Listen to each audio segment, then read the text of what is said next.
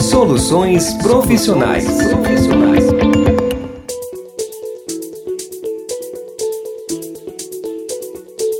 Olá, bem-vindos ao episódio 70 do podcast Soluções Profissionais. Hoje trazemos a entrevista com o jornalista e podcaster Bruno Sereno. Ele vai nos contar como escolheu a carreira de jornalista, o seu atual trabalho, sua nova escolha de curso e como iniciou seu podcast. Uma entrevista super interessante que a Vanessa preparou para a gente. Vamos conferir. Soluções profissionais. Fale seu nome, idade e profissão. Olá, meu nome é Bruno Sereno, eu tenho 26 anos, eu sou jornalista, Estou é, terminando a minha graduação em Relações Públicas, mas eu trabalho com marketing, né? trabalho com marketing digital é, na empresa Invisalign, aquela que faz os alinhadores transparentes, ortodônticos, sabe? Que é como se fosse um aparelho, só que eles não são mais aqueles de ferrinho, são aqueles, são plaquinhas transparentes. Estou é, muito feliz em participar aqui do podcast do Soluções Profissionais, agradeço o convite da Vanessinha, da Luísa é um prazer estar aqui falando com vocês. Como foi a escolha de ser jornalista? Olha, a escolha do jornalismo ela se deu mais ou menos aos meus 10 anos de idade, é, quando eu estava ali na quarta série, né, no ensino fundamental ainda. Isso porque eu sempre fui um apaixonado por futebol, por jornalismo esportivo, né? Sempre gostei de narradores de futebol e acho que a minha intenção desde pequeno foi trabalhar com alguma coisa relacionada a isso. Eu não sabia bem o que, que era. Talvez é, narrando as partidas de futebol de botão que eu jogava, jogava sozinho, filho único. Eu, para me divertir, ficava narrando o jogo, né, para criar um pouco mais de emoção. E acho que dali essa sensação de você contar o que você está vendo começou a despertar desde pequeno.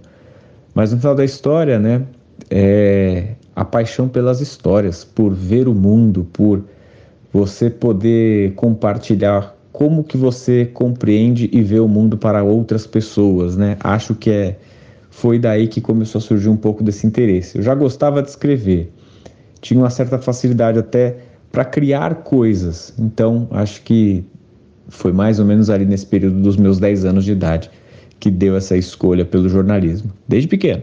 Entendi. E há quanto tempo você tem um podcast? Conte mais sobre ele para nós. O podcast Espiritismo Simples, ele surgiu é, efetivamente ali em janeiro, fevereiro de 2020, né? Mas a, a história dele começa em 2019, lá para novembro e dezembro de 2019. É, eu como espírita, falava muito sobre espiritismo com a minha família e principalmente com os meus primos que são católicos, né?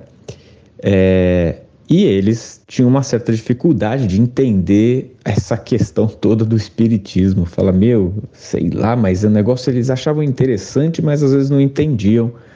E não entendiam porque parece que tinha uma barreira na religião. Falava que eram termos difíceis, tinha que estudar muito para entender o espiritismo. É, e foi daí que eu, começando os estudos da, da doutrina espírita, sendo um apaixonado pela doutrina, comecei a tentar explicar de um jeitinho mais fácil para eles, né? Sem tantas formalidades, sem tantas é, palavras difíceis que a gente encontra, né? Porque a doutrina ela tem um pouco dessa língua, essa linguagem um pouco mais é, arcaica e Claro, né? Não tem culpa. Kardec não tem culpa. Era o período, era a forma como se escrevia lá em 1800 e tantos. Então foi daí que surgiu essa proposta do podcast. Foi explicando para minha família o espiritismo de um jeito simples. É como eu acreditava que tinha que ser. E daí que surge, né, o nome Espiritismo Simples. É, a doutrina espírita de uma forma simples como ela deve ser, né? Que até acabou se tornando o slogan do podcast. Então foi daí. No final de 2019 sai a ideia. E no início de 2020 eu falei, vamos ver se dá certo. E comecei com o meu próprio gravadorzinho, meu gravadorzinho que tem uma história bem interessante.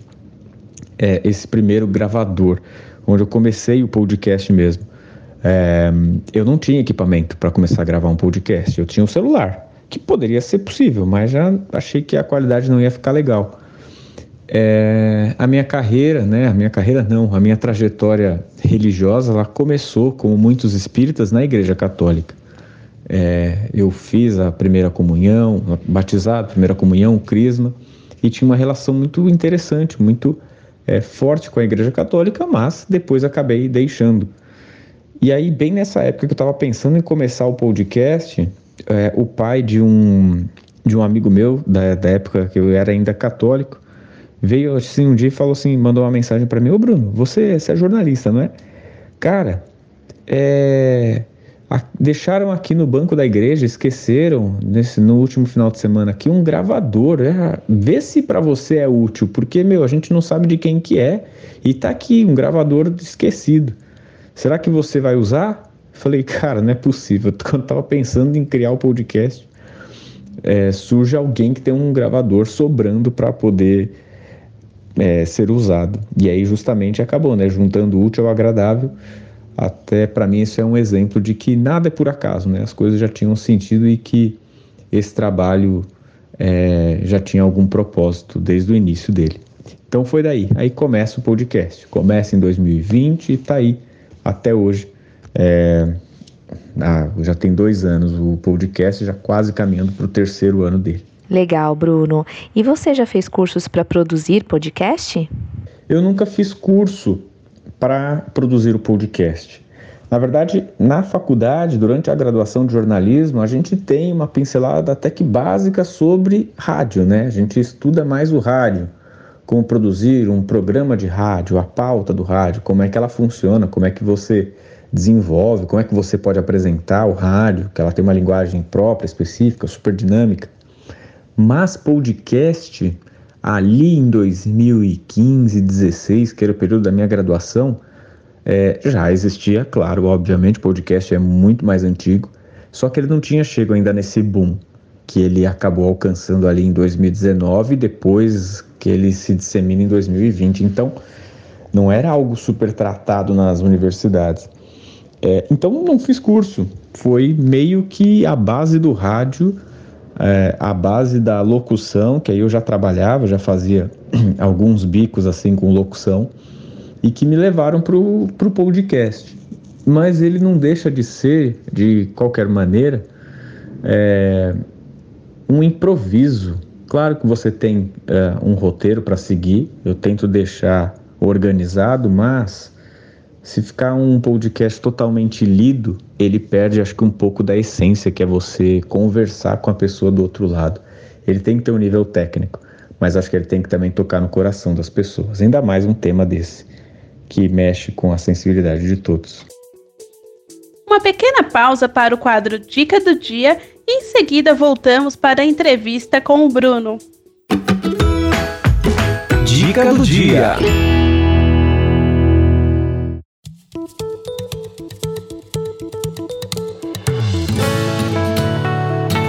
Podcast, além de estar presente nas plataformas de streaming, também estão cada vez mais presentes no YouTube, com formato de vídeo e áudio, transmitindo toda a entrevista e episódio.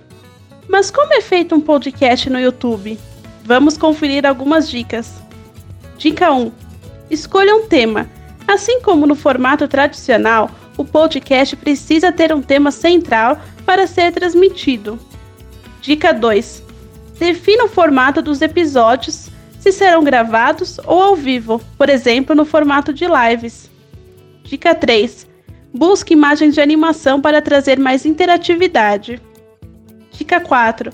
Se solte. Assim como em vídeos comuns para o YouTube, precisa ter uma postura mais solta, leve, descontraída na frente da câmera. Dica 5. Prepare um roteiro. Não deixe para o improviso Defina como será o episódio, o tempo de duração, as perguntas para o entrevistado e todos os elementos que compõem aquele episódio. Anotou essas dicas? E agora, está pronto para dar o pontapé inicial no seu podcast para o YouTube? Não se esqueça de nos mandar o link do seu canal. Esperamos você no próximo Dica do Dia. Dica do Dia. Qual que é a sua opinião sobre o futuro do podcast e também se os podcasts estão sendo transmitidos pelo YouTube? Conta para nós.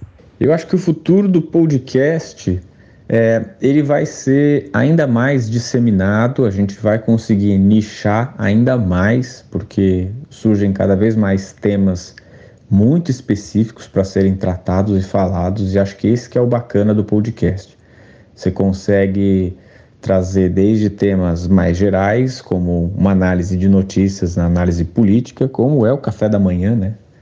Um dos principais podcasts do Brasil, da Folha de São Paulo, até nichos, até pessoas que, sei lá, gostam de tecnologia muito específica, que gostam de falar sobre OVNIs, que gostam de falar e ouvir, né, no caso, é, sobre os temas mais diversos. Então, acho que o futuro vai ser a gente ter um espaço para cada vez mais temas, para abordagens cada vez mais nichadas.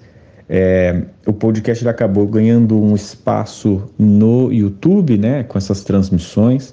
Eu sou um pouco crítico, porque eu acho que aí perde um pouco dessa essência, né? Eu gosto muito é, da questão somente do áudio. Eu acho que esse é o diferencial dele, né? Quase que ele é um rádio on demand.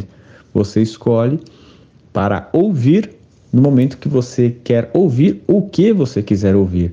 Quando ele entra para o YouTube, é uma transmissão em vídeo, é uma live. É...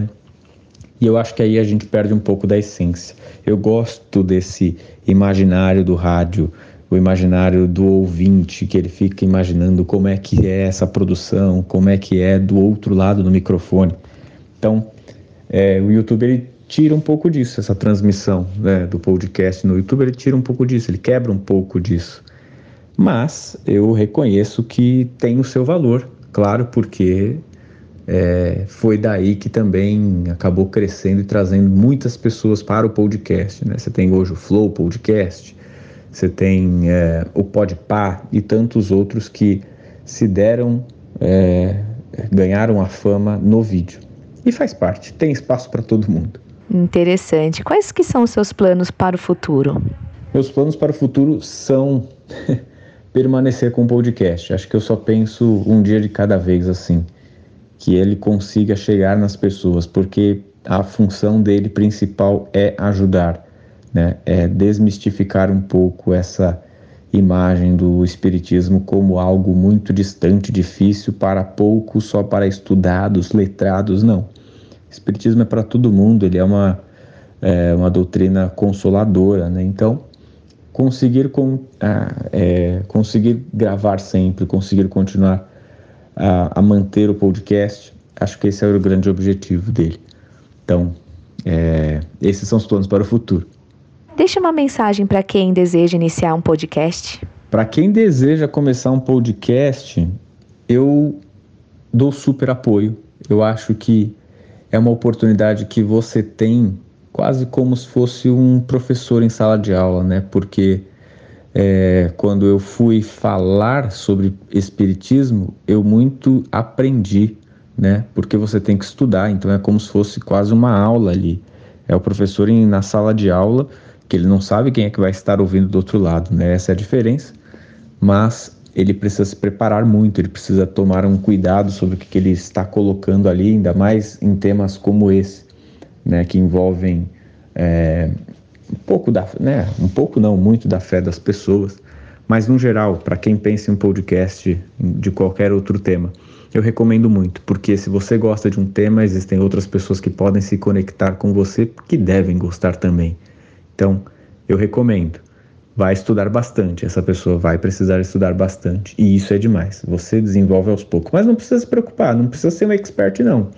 Você vai ver que consegue desenvolver um tema e falar sobre ele. Com o tempo você vai aprender mais e mais. Eu dou super apoio.